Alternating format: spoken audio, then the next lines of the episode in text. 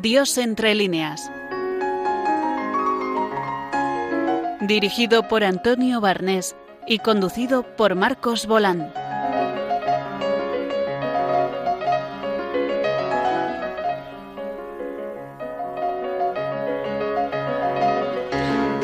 Buenas tardes, un mes más empezamos nuestro programa Dios entre líneas. En este programa eh, hablaremos en primer lugar de, cine a cargo de nuestro habitual cinéfilo Paco Palenzuela, que disertará sobre dos películas eh, acerca de un personaje del Nuevo Testamento. Después eh, hablaré yo, Antonio Barnés, de algunos poemas. A continuación, Alicia Nila Martínez nos disertará sobre el escritor Evelyn Waugh y finalmente, eh, nuestro invitado eh, Vicente Benítez, historiador, nos hablará de algunas cuestiones relativas al arte.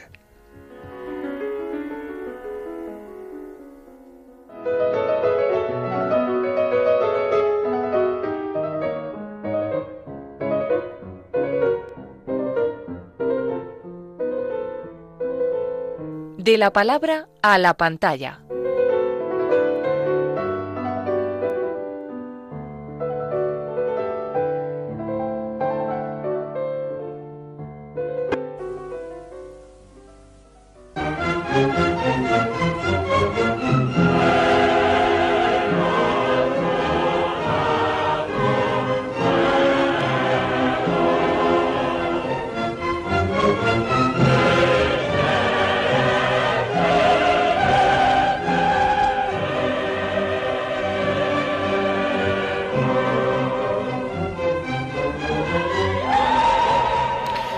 Como ya hemos anunciado, eh, en primer lugar en este programa vamos a hablar de cine y será eh, nuestro cinéfilo eh, Paco Palenzuela el que nos contará acerca de dos películas. ¿Qué tal Paco? Hola Antonio, muy bien. ¿Y, tú? bueno, un saludo para todos los oyentes. ¿De qué nos vas a hablar hoy? Pues he seleccionado dos películas, en este caso dos, en lugar de una, que suele ser lo, que hacemos. Y, son dos eh, hallazgos que he hecho en un canal que recomiendo a, nuestros oyentes porque está especializado en el cine religioso. Se llama Gloria TV, es un canal de internet, y ahí hay realmente joyitas, como estas dos que he descubierto que, que se pueden ver enteras. Y son dos películas españolas de los años 50 relacionadas por eh, un, personaje no muy simpático, que es Judas, eh, eh, el apóstol traidor. Una de ellas específicamente es la historia de Judas, la otra realmente no tiene tanta, tanta relación con él, pero sí que aparece en el título. Y voy a empezar con esa, se titula El Judas. Es una película del director Ignacio F. Iquino, realizada en el año 1952 es una época en la que se hizo mucho cine religioso. Sin embargo, estas dos películas podemos decir que son atípicas dentro de ese cine religioso porque mm, la mayor parte de las películas que se hacían de ese tipo eran historias de mm, vidas de santos o eh, películas protagonizadas por eh, sacerdotes o religiosos. Sin embargo, ninguna de estas dos está protagonizada por un, por un sacerdote, ni es tampoco la vida de ningún santo. En el caso de, la segunda de la que vamos a hablar, pues eh, sí que aparece Jesucristo, pero el protagonista es Judas. Como digo, voy a empezar por el Judas, que lo que nos cuenta es una historia que se desarrolla dentro de, eh, de la mm, conocida, de la célebre representación eh, de la pasión que se hace en el pueblo de Esparraguera, como en otros pueblos de España existe esta tradición de todos los años por Semana Santa con, las propias eh, personas que viven en el pueblo se hace una representación de la pasión de Cristo. Entonces, eh, perdona, ¿este pueblo de dónde, de qué provincia es? De la provincia de Barcelona. Está en, la, en, la, zona de, de, Montserrat y es una tradición antiquísima. Parece ser que se eh, remonta al siglo XV y eh, lo, que se nos cuenta, por cierto, eh, una, particularidad de esta película es que está hecha con actores no profesionales. ¿eh? Son los propios habitantes del pueblo que participaban en esta representación de la pasión los, que aparecen en la película, con dos excepciones únicamente. Antonio Vilar, que era un actor portugués de esa época que hizo muchas películas y era un gran actor, en esta, desde luego, hace una interpretación magnífica. Y el otro actor profesional que aparece es Manuel Gas. Todos los demás son aficionados. Entonces, ¿qué se nos cuenta aquí? El argumento realmente es muy, muy original y muy interesante desde mi punto de vista. Se nos cuenta la historia de un hombre muy impopular entre sus eh, eh, paisanos porque es un auténtico canalla. ¿eh? Se lleva mal con, todo el mundo y es el que suele precisamente hacer el papel del Judas en esta representación de, de, Semana Santa. ¿Qué ocurre? Que él, por puro afán de, notoriedad y de protagonismo, está empeñado en abandonar ese papel de Judas y representar el papel principal que es el de Jesucristo pero no lo consigue porque, claro, está tan mal visto en el pueblo que, no le quieren dar ese papel. Al final recurre a una jugarreta que es eh, eh, denunciar al que suele hacer el papel de Cristo por un delito que no ha cometido, pero prepara pruebas falsas para que, para que se le detenga, y entonces al quedar vacante el papel, consigue que al final se lo, se lo den a él. Y a, partir de aquí se produce una, transformación interesantísima en, este personaje. Él se eh, propone, para representar mejor su papel, empezar a ser un poquito bueno, ¿no? empezar a cambiar de actitud.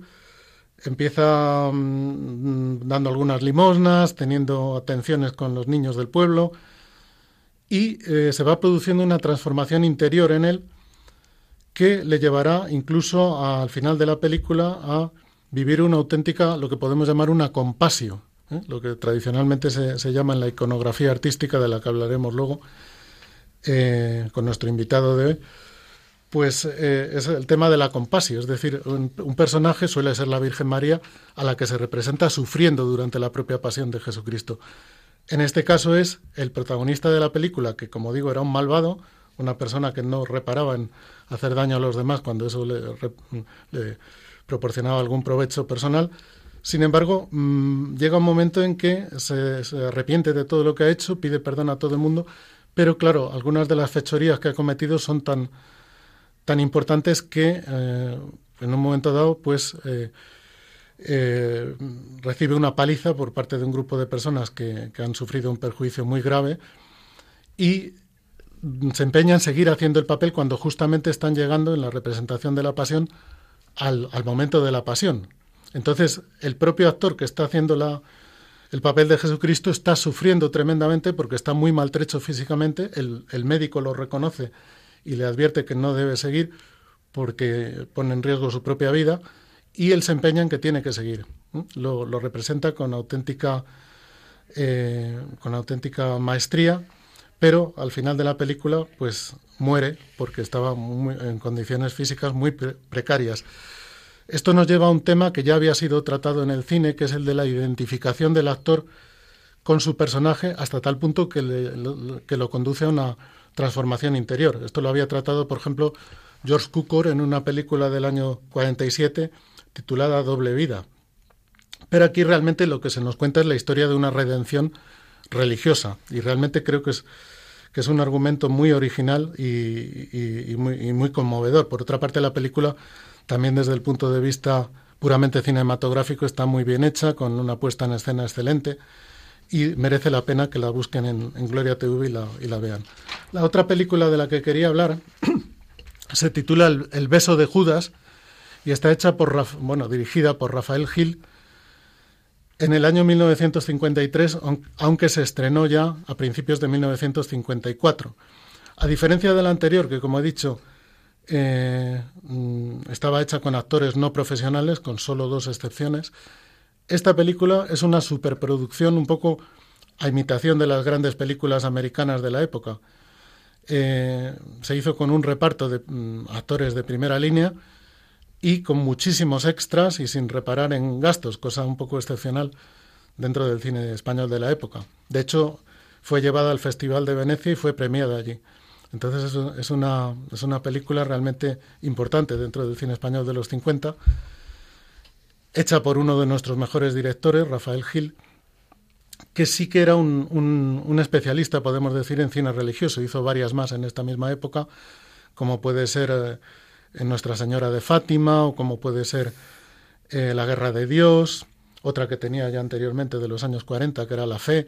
Es, decir, era un, director que aunque hizo de todo a lo largo de su larga carrera, pero eh, cultivó bastante el género religioso. Sin embargo, sí que es una película también excepcional en el sentido de que es de las poquísimas películas bíblicas que ha hecho el cine español.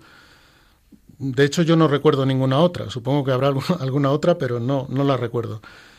Eh, porque así como hemos tenido bastantes, bastantes películas de tipo religioso, mm, lo que es películas bíblicas, en que se representen historias de la Biblia, pues ya digo que esta es la única que yo conozco y también la pueden encontrar ustedes en Gloria TV y verla porque merece la pena. Voy a leer rápidamente algunas palabras de del propio director Rafael Gil sobre esta película. La película lo que nos cuenta es la pasión de Cristo, pero vista a través, y esta es la originalidad, vista desde el punto de vista de Judas. Es decir, al final aquí el protagonista es sobre todo eh, el personaje de Judas. Y este personaje nos aparece bastante humanizado. ¿eh? En esto insiste el director en estas palabras que voy a leer de él nos dice que eh, se presenta a Judas como un hombre ambicioso que personifica la angustia del materialismo. Su psicología es el símbolo de muchos hombres de nuestro tiempo, que quieren arrollarlo todo para satisfacer su afán de riquezas y de poder.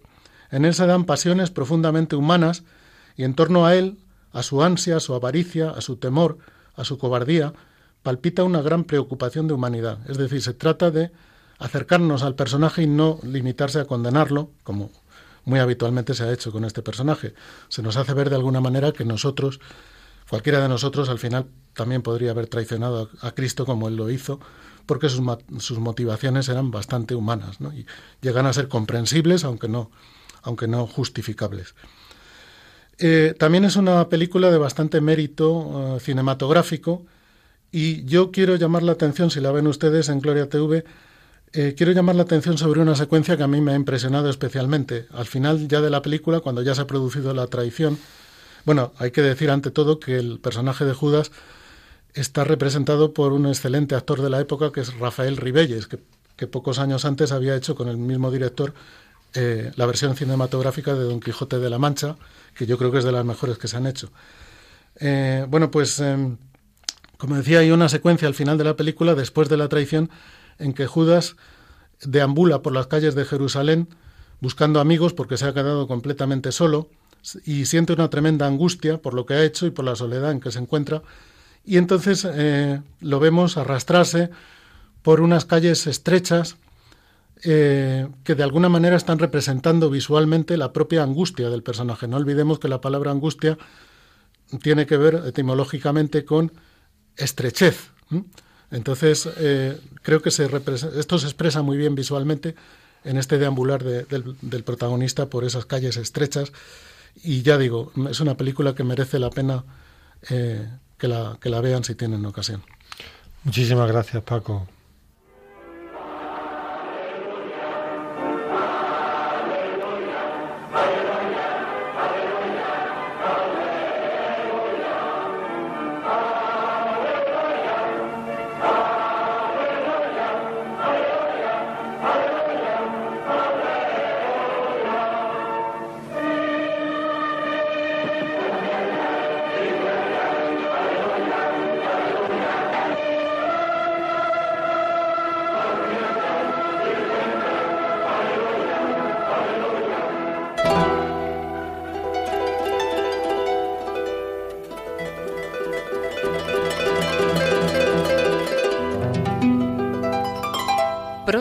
Y versos.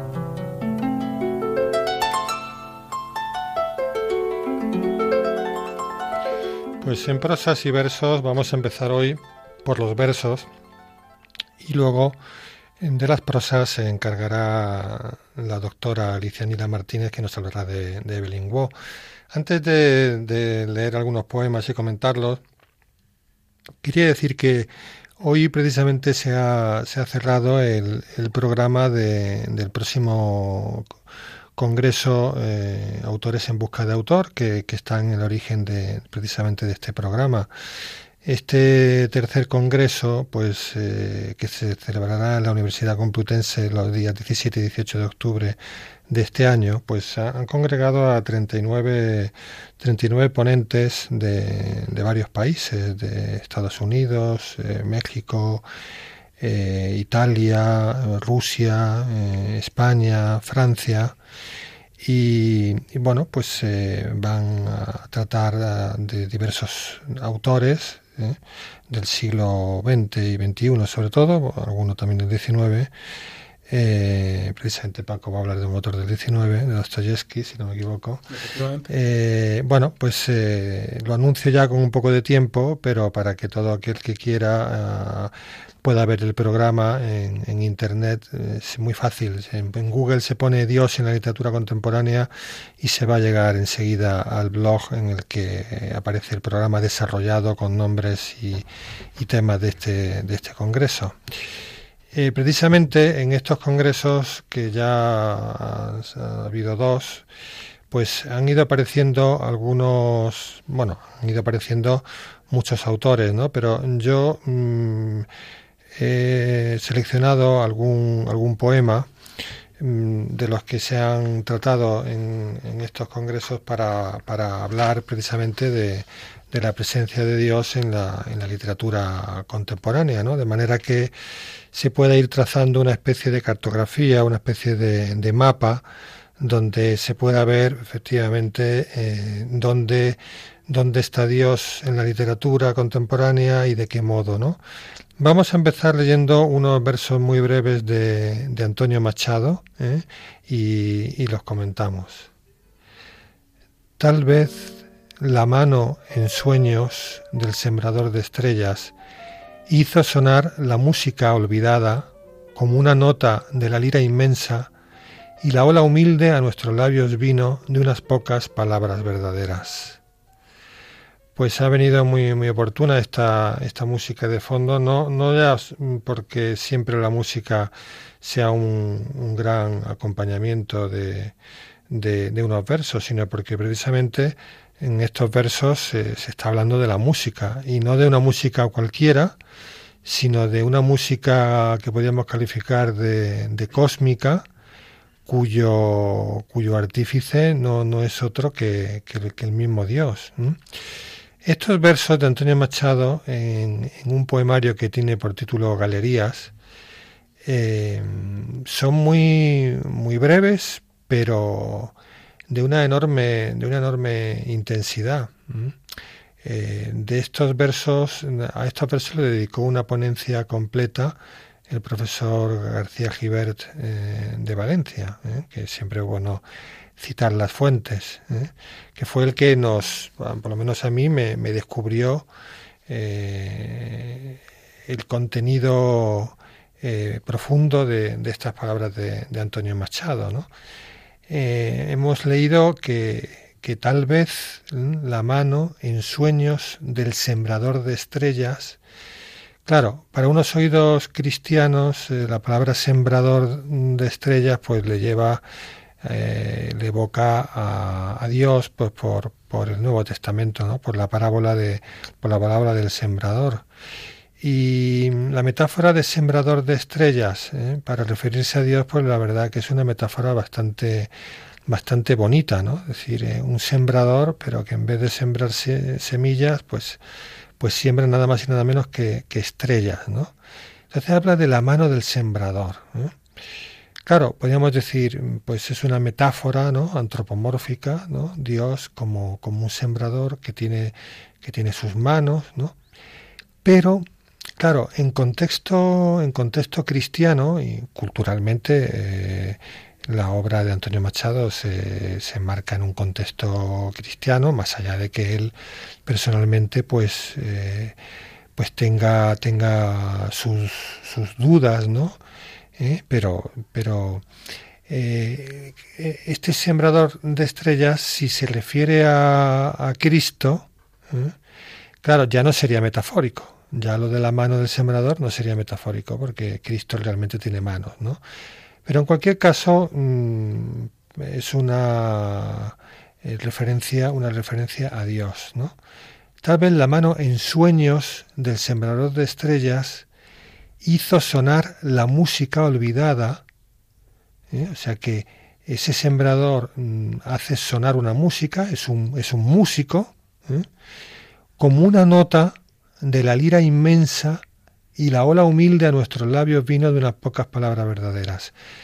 Claro, esa lira inmensa, eh, ¿qué lira es? Pues, pues es, el universo, el universo como, como un instrumento musical.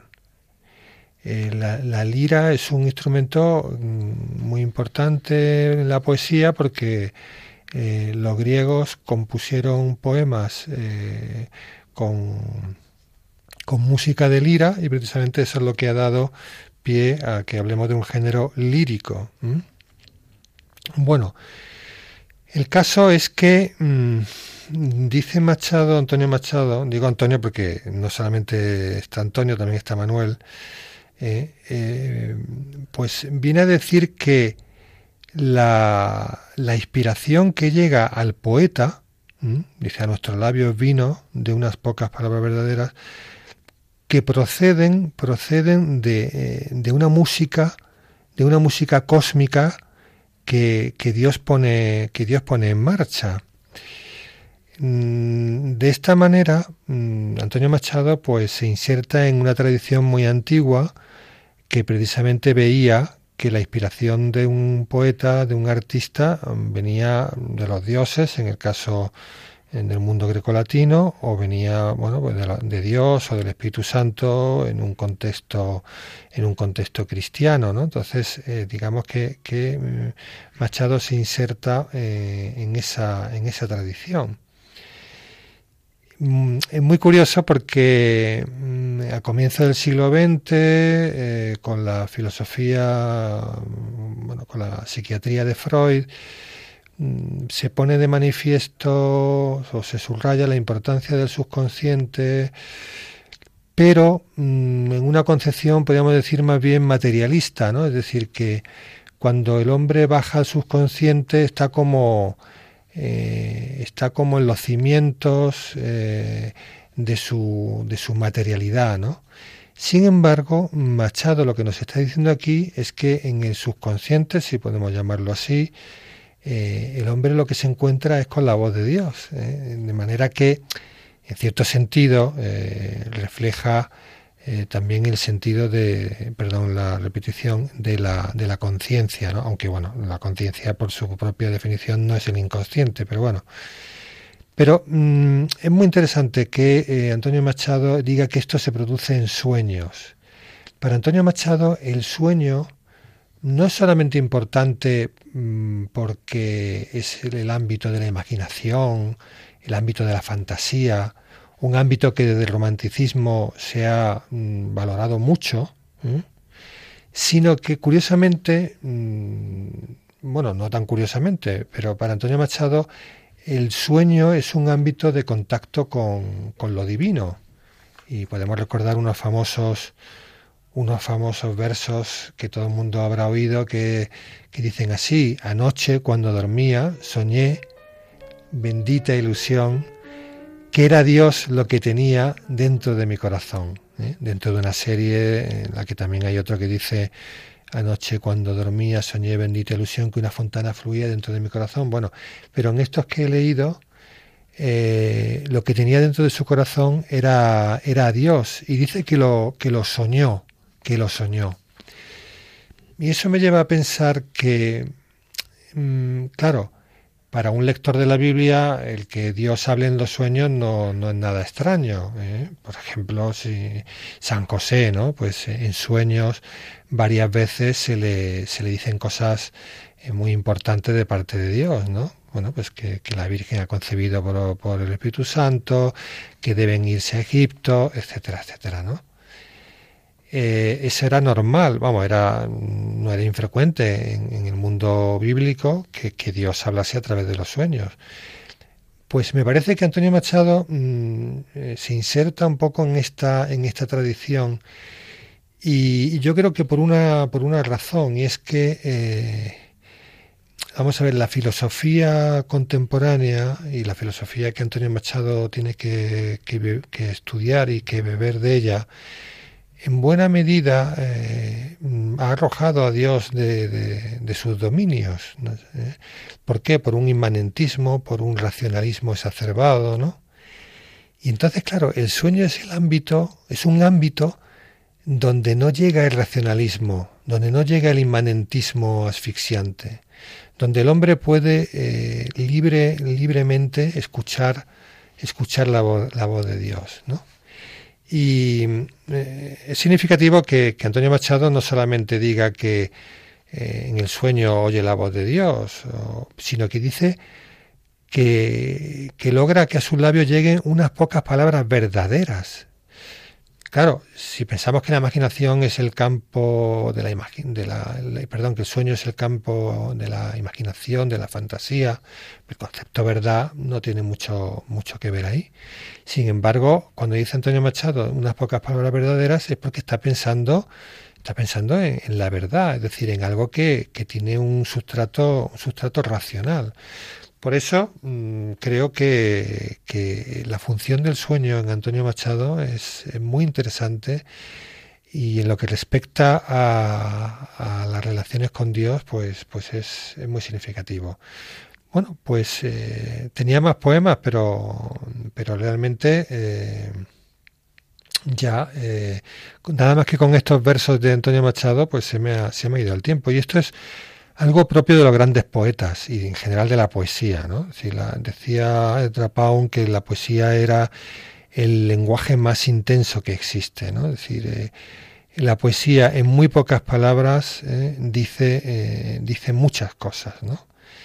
Y, y, esto hemos podido comprobar con, con, estos seis versos de Antonio Machado, que por supuesto tampoco hemos agotado, agotado el tema, pero bueno, seguiremos, seguiremos en otro programa.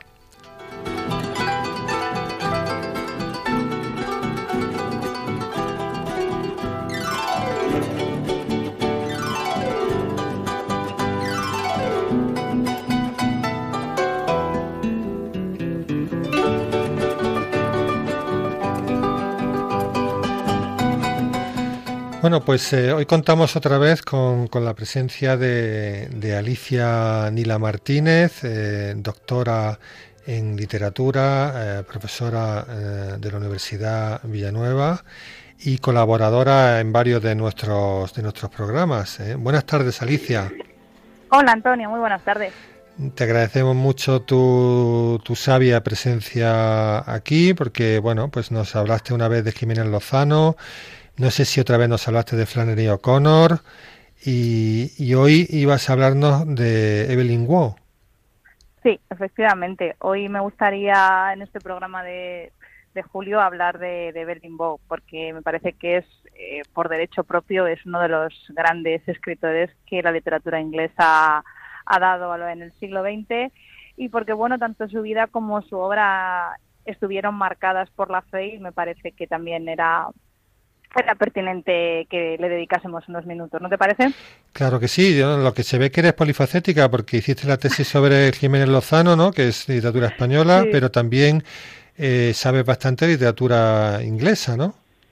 Sí, eh, esa es yo creo que la asignatura pendiente que tengo, un poco la filología inglesa. Pero bueno, siempre siempre hay tiempo para, para enmendar algunas claro, Claro, claro.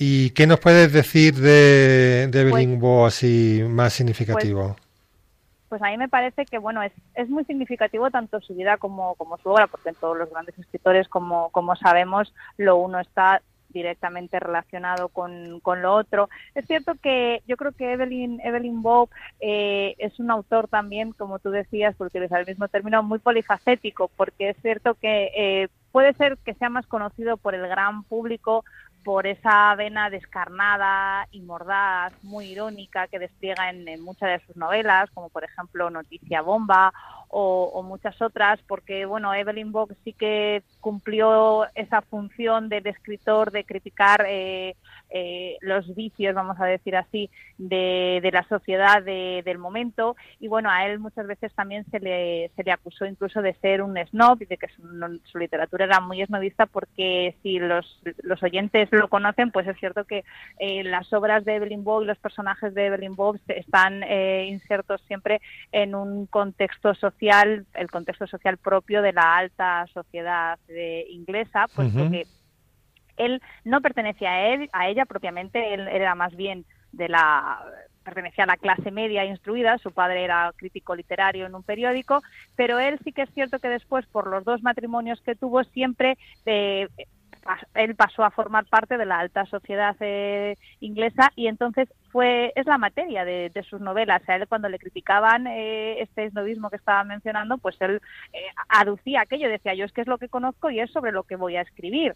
Y es siempre una de las puntos de comparación que hacen cuando, por ejemplo, se le compara con Graham Greene, que es otro gran escritor inglés y católico de su época, pero Graham Greene, pues como todos sabemos, era más políticamente correcto y sí que la clase la clase de trabajadora formaba parte de sus relatos, mientras que en los relatos de Bow pues puede parecer que no, pero ello no, no impide en, este sentido que en la obra de la obra de Bow encontremos también lugar para la, para la misericordia y, para la, la, piedad, sobre todo en la que fue su gran novela y por la que quizás muchos de nuestros oyentes la conozcan, sino porque la han leído, porque han visto alguna de sus adaptaciones cinematográficas o incluso de sus adaptaciones televisivas, porque incluso la novela ha dado para hacer series de series de televisión.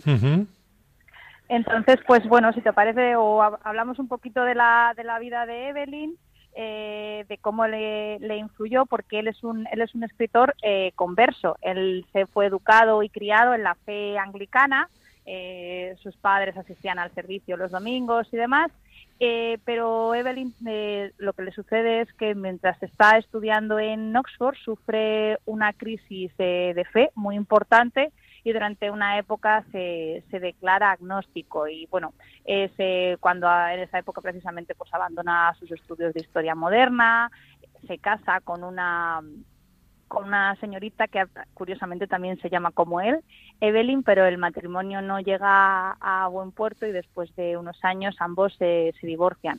Esto vuelve a provocar en, en Evelyn una, una nueva crisis que es lo que finalmente le, le conduce a su conversión al, catolicismo y a, su convencimiento de que realmente el catolicismo es la fe verdadera. Es importante señalar también que para él esta conversión fue un proceso intelectual y así lo ha detallado tanto él como la mayoría de, sus biógrafos. Es decir, él estuvo guiado por la razón y por el entendimiento y, llegó a la fe católica a través de, esos senderos, vamos a decir. Luego también fue muy importante eh, su segundo matrimonio, puesto que se casó con una católica, una, una señorita de la nobleza católica muy importante, con la que tuvo seis hijos. Y bueno, pues a partir de ahí sí que yo creo que podemos hablar de, de su época más productiva como, como escritor, en donde pues escribe pues la mencionada Retorno a Bryce un puñado de polvo, más banderas, declinación y caída, noticia bomba, que lo he mencionado antes, la colección de cuentos, que son alrededor de 40 relatos también. Entonces, bueno, fue un escritor también Perdona, Alicia, una cosa. ¿El movimiento de Oxford iniciado por, Newman le, influyó, influyó en su conversión o no tiene nada que ver? No, no, no, no, tiene, no tiene nada que ver. Él es que pasó, la época en la que estuvo en Oxford fue una época de vida, de vida licenciosa estaba más ocupado en otros quehaceres, tenía unas amistades que se preocupaban más por, por, los, por los placeres eh, terrenales, se juntaban, formaban un grupo también, que una, una hermandad que son muy comunes allí en la vida oxoniense. y, y bueno, pues él estaba, empezó su inquietud por el arte, sí que es cierto, y que luego esa inquietud queda muy bien plasmada, por, por ejemplo, en Retorno a Bryce Head, en las escenas en las que tiene el protagonista en la capilla de Bryce Head, cuando eh, admira la belleza del arte y demás, bueno, el propio protagonista es un pintor, entonces sí que tuvo mucho que ver en esa, eso influyó, pero, pero no, Newman no, no fue determinante para, para la conversión de, de Evelyn Y bueno, pues eh, un poco también podemos hablar de, de su obra, de yo creo que, no sé, por ejemplo, Paris que es la, la, más conocida y la que yo animaría a leer, a pesar de que tampoco es una obra amable, porque la, la obra de Evelyn y la mirada que tiene sobre el mundo tampoco lo es, aunque sí que en el fondo, como digo y decía hace unos minutos, sí que podemos encontrar eh, esa piedad y esa misericordia. Pero bueno, tiene notas curiosas como por ejemplo pues que fue escrita durante la Segunda Guerra Mundial y que las galeradas, por ejemplo, se las mandaron en paracaídas porque él estaba, él había, estaba como oficial durante la Segunda Guerra Mundial, desplazado en, Croacia y las galeradas le llegaron. Eso lo contaba el, propio Evelyn Boll. Le, Pues eso sí que es curioso, ¿eh? Pocas veces habrán llegado las galeradas así.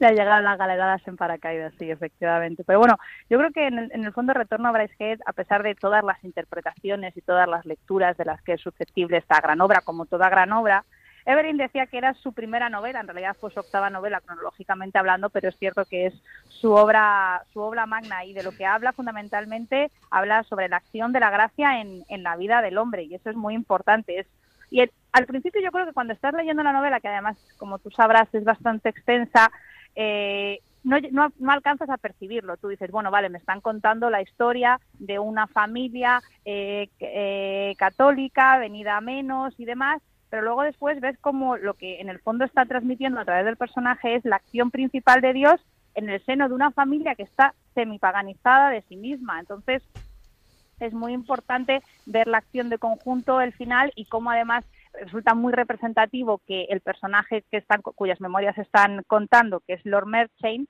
cuando, eso sí lo puedo adelantar sin hacer un spoiler, cuando muere, eh, está iniciando su su conversión al catolicismo como muy poco antes había hecho el propio el propio escritor, porque ya sabemos que muchas veces pues vida y literatura casi casi se confunden. Qué sagaces son estos autores. Eh, vimos el último programa Chesterton, podemos pensar en Oscar Wilde, en Stevenson, eh, hoy Evelyn Waugh, es decir, qué, qué, qué, sagacidad hay ¿no? en todos estos autores de finales del 19 y principios del 20. ¿eh?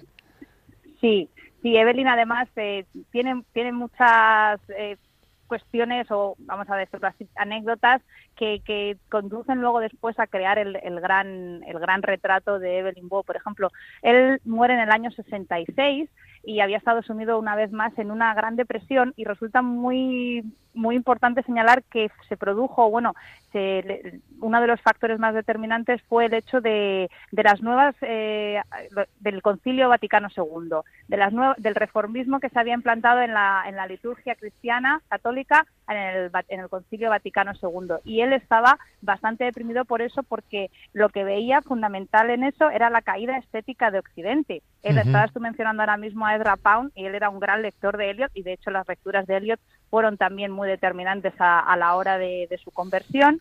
Y, y, lo contaron sus propios familiares que estaban allí, que él, el, último, el, día que murió, que era el día de, la Pascua, el día de, el día de abril del 66, cuentan que estaba sumido en esta profunda depresión que mencionamos y pidió que pidió asistir a un servicio religioso, pero hecho ante, eh, según los usos eh, antiguos, antes del Concilio Vaticano, y se lo pidieron a unos monjes de una abadía cercana a la casa de campo donde residían y se negaron. Y finalmente encontraron a un sacerdote de confianza de la familia que aceptó oficiar el ritual y cuentan que, que después de, de comulgar y de terminar la misa, Evelyn como que revivió, como que resucitó, que estaba de nuevo contento, que le brillaban los ojos, que estaba tranquilo y que parecía que todo se le había pasado. Y pocas horas después llegaron a la casa de campo y mientras estaban realizando los preparativos para la celebración de la Pascua, Evelyn murió. Me parece muy, muy ¿eh? significativo. Sí, Oye, pues, pues sabes muchísimo de este autor, ¿eh? ¿Eh? es como que, pues eso, la literatura, y luego lees Retorno a Brycehead y sales con la, conoces estos puntales biográficos y, ojo, parece que de verdad, como él hablaba de, la acción providencial de Dios, sí que sí que se acabó sí que se acabó también eh, cristalizando en, la propia vida del escritor. Entonces, si, si alguien no, no ha leído nada de, de este de Evelyn, tú, tú le, recomendarías Retorno a Braidhead, ¿no? O, o, antes le, le aconsejarías otra. Sí, yo por, preferiría, por ejemplo, para adentrarle en Evelyn Boy y, además para que viera todos los contrastes, porque como todos los grandes autores es un autor de contrastes, con muchas dobleces, con muchas esquinas, como dice mi amigo Jiménez Lozano. Eh, Se recomendaría, por ejemplo, hacer una lectura veraniega que además es bastante divertida, le recomendaría Noticia Bomba, porque ahí además está muy de actualidad, como todas las grandes obras, porque es una, es una crítica mm, de, los medios de comunicación, de, de la sociedad, de la comunicación. parece casi una profecía de lo que estamos viviendo ahora. Eh, puedo adelantar mínimamente un poco el argumento para abrir boca a los oyentes. Pues sucede que hay un conflicto armado en un remoto país africano, como pueda suceder ahora mismo. Es que la vigencia es absoluta. El paralelismo son, los paralelismos son tantos y, lo que sucede es que eh, mandan a un reportero que es el menos apto para cubrir ese tipo de noticias, que no tiene ningún tipo de conocimiento, de experiencia previa y demás. Entonces, pues se pueden imaginar los disparates que suceden por allí y demás. Entonces, pero claro, es importante ver que como debajo de esas situaciones irónicas, humorísticas y demás, lo que subyace es una crítica profunda a cómo se manejaban los medios de comunicación ya en aquella época. O sea, que uh -huh. levantar la cabeza, podríamos decir. Claro. Pues eh, muy interesante porque era en verano que, es un momento magnífico para leer y a veces no, nos falta saber muy bien eh, hacia dónde dirigirnos y, yo creo que este, este es un autor que, que vale muchísimo, muchísimo la pena. Muy bien, Alicia, pues te agradecemos mucho tu, tu, presencia en nuestro programa una vez más y nada. Y, bueno, en fin, eh, claro, sabes tanto de literatura que es que te podemos invitar a, muchos programas. ¿eh? Bueno, para lo que, lo que queráis, para eso estamos. Pues muchísimas gracias, Alicia. A vosotros, buen verano a los oyentes. Igualmente. Os quiero desear. Un saludo. Adiós, adiós.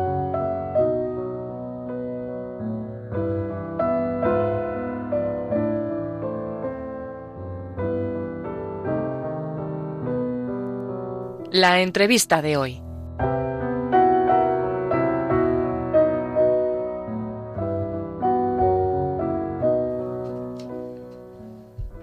Buenas tardes otra vez. Eh, hay un tema del que hasta ahora no nos hemos ocupado mucho en este programa, pero que en un programa cultural, pues eh, evidentemente también tiene cabida. Es el tema de, las artes plásticas. Eh, hoy vamos a hablar de arte sacro, con un, con un especialista que mm, ha tenido la amabilidad de, venir a nuestro programa, que se llama Vicente Benítez, que lleva ya unos cuantos años investigando en este campo. Él es historiador, eh, es aficionado al arte mm, desde, desde, que era un niño, pero mm, ahora está, como digo, desde hace unos años, sobre todo investigando en, en el arte sacro y, y bueno, tiene varias, mm, varios trabajos de investigación muy interesantes. Por ejemplo, eh, en, el, eh, en, el, patrimonio que hay en el monasterio del Corpus Christi, más popularmente conocido como las Carboneras, en Madrid. Eh, ha estudiado también el tema de la Navidad en el monasterio de Nuestra Señora de los Ángeles, en Constantina, Sevilla. Ha estudiado el patrimonio artístico y documental del monasterio de Santa Marta en Córdoba. Eh, ha estudiado una imagen muy interesante desde el punto de vista iconográfico, que es la del Cristo del Sudor, que está en Valdeavero, en la provincia de Madrid. La Virgen de la Guía en el Valle de los Pedroches, en Córdoba. Eh, ha estudiado la Pasión de Cristo en el patrimonio artístico también de la iglesia del convento de las Carboneras. Eh, eh, ha hecho también una investigación sobre una nueva imagen de Santa Teresa de Jesús en el convento de su nombre en la provincia de Jaén, o en la ciudad de Jaén, creo. Eh, y también se ha ocupado de, otro tema iconográfico muy interesante que es las representaciones del purgatorio en iglesias y conventos de Madrid. En el momento actual su investigación se está ocupando de tres maestros escultores en, la Catedral de Segovia. Ahora nos hablará un poco sobre esto. Buenas tardes, Vicente. Hola, buenas tardes. Te agradecemos mucho tu presencia en nuestro programa. Y mm, antes de preguntarte por alguno de estos temas que tenía aquí apuntados de, de lo que tú has trabajado, mm, quiero que nos cuentes algo más personal. Y es por qué empezaste a interesarte por, por el arte sacro. Bueno, pues mi interés por el arte sacro específicamente, eh, ahora ya más de 20 años, y estaba está dentro porque yo iba con bastante frecuencia a la iglesia de, del convento de las Carboneras y de la relación con esta comunidad pues empezamos a trabajar sobre el proyecto de la celebración del cuarto centenario y fue a partir de ahí cuando eh, específicamente, primero en este caso y luego en otros que tú has ido nombrando, cuando me dediqué casi en exclusiva al arte sacro. Mm, por cierto, estamos hablando del convento de las Carboneras, que es el nombre popular que se le da al monasterio del Corpus Christi, pero mm, ¿nos puedes mm, explicar por qué se le llama así, las Carboneras? ¿Y dónde está, por si la gente quiere ir a verlo? Hmm. Bueno, las el convento de las Carboneras está eh, junto a la Plaza de la Villa, en el centro de, Madrid, al lado de la calle Mayor. Y el nombre, eh, bueno, fue fundado en el siglo XVII, en 1605. De ahí es que el cuarto centenario se celebrase en el 2005. El sobrenombre le viene de hacia 1647, cuando en una calle cercana al convento unos niños jugaban con un cuadro que era una representación de la Inmaculada y esta escena la vio un franciscano del vecino convento del Salvador y entonces le dijo a los niños que era una imagen sagrada y que la entregaran en el convento. Esta noticia corrió por la corte y desde entonces las carboneras custodian esta este, pintura. Que si no me equivoco, en realidad son religiosas de la orden jerónima. Sí, son Jerónima, sí, de la Orden de San Jerónimo, sí. Y, que, venden, por cierto, unos, unos dulces riquísimos. Por y su actividad es la elaboración de, pastas y dulces. Efectivamente. Eh, en este monasterio tú has estudiado los, los relicarios que tienen allí. Eh, has estudiado también, como, como he dicho al enumerar tus investigaciones, eh, el tema de, de las representaciones de, del, purgatorio, bueno, entre otras iglesias y conventos de Madrid, y también en general, pues, eh, el patrimonio artístico que, tienen. Mm, eh, yo quiero profundizar sobre todo un poco, porque, bueno, también es mi interés personal, en los temas más eh, tocantes a la iconografía. A mí, ya digo que es lo que quizá más me, atrae de este campo de, de estudio sobre las artes plásticas. Y me ha llamado la atención esto del Cristo del sudor que yo viviendo en Madrid toda mi vida, pues no, no, no había oído hablar de él.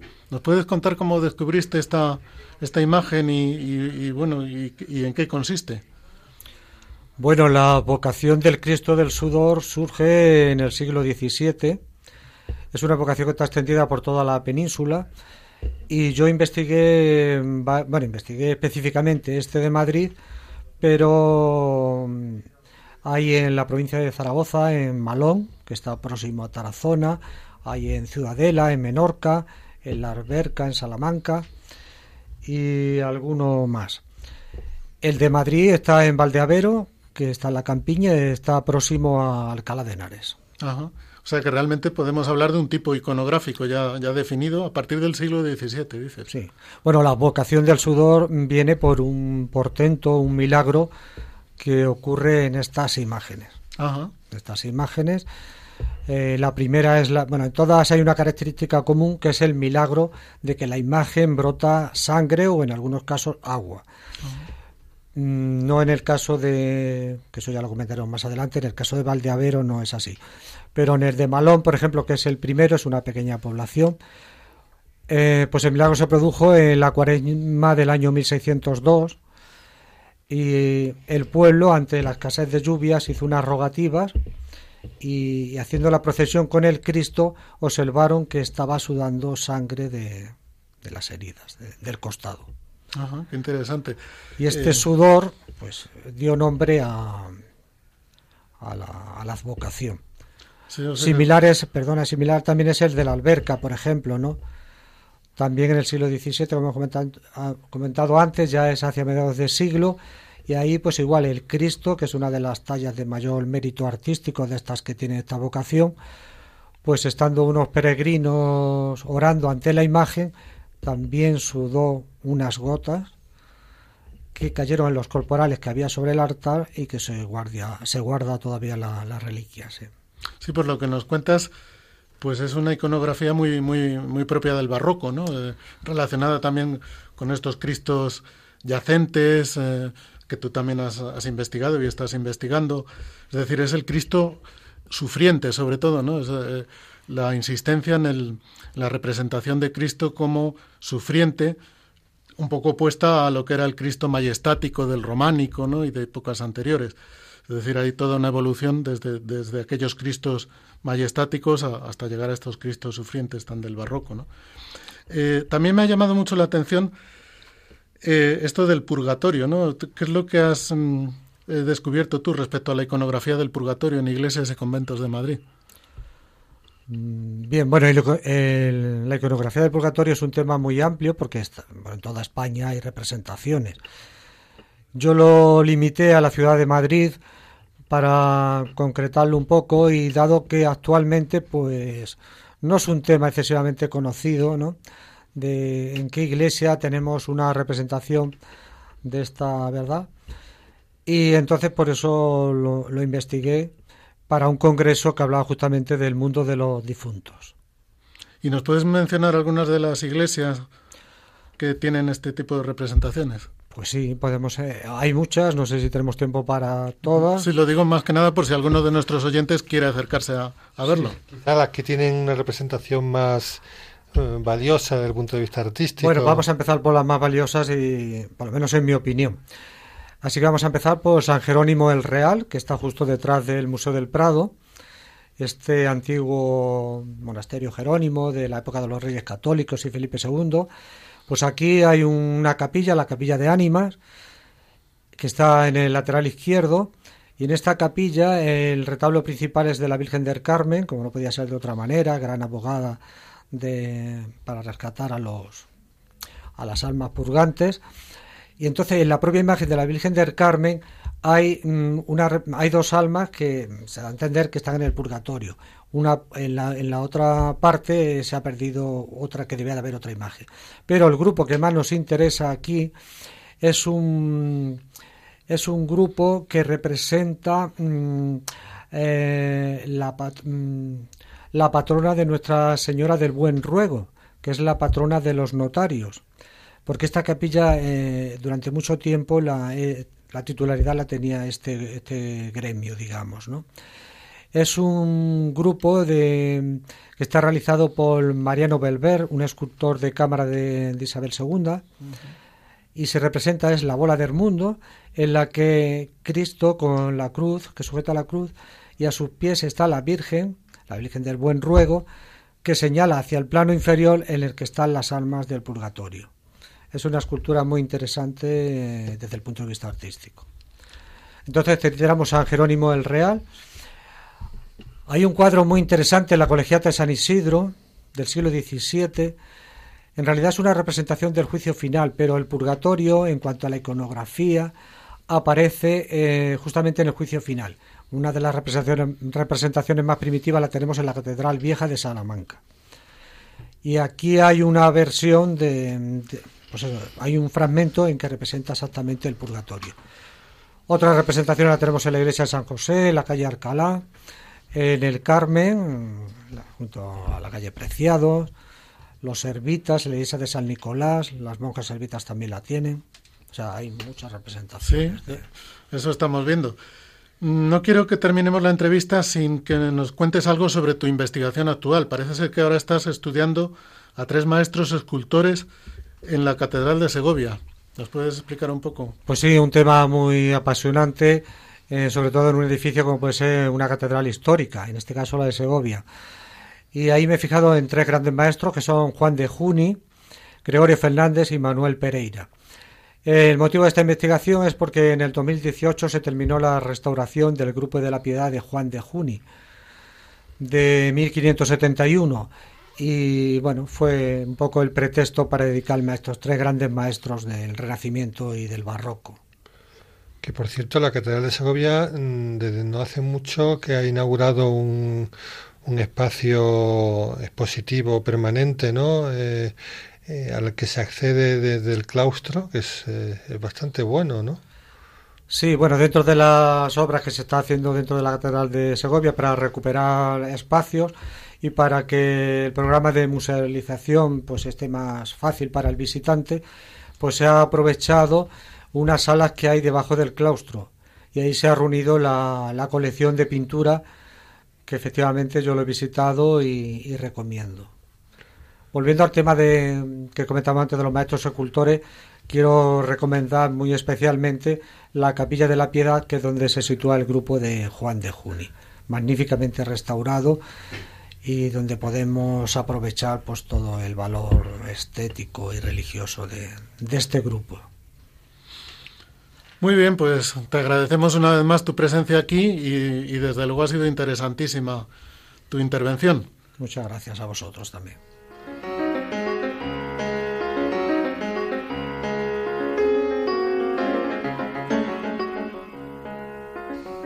Despedimos entonces el, programa de hoy agradeciendo a, Paco su, presencia aquí. Buenas noches, Paco. Buenas noches. Y también a, Vicente Benítez, que acaba de hablarnos de tantas eh, cosas mm, maravillosas del arte. Buenas noches, Vicente. Buenas noches. También agradecemos a Alicia Nila su su charla sobre Evelyn Waugh y quedamos emplazados para, para, el, próximo, para el próximo programa. ¿eh? Que, que, pasen un buen resto del verano.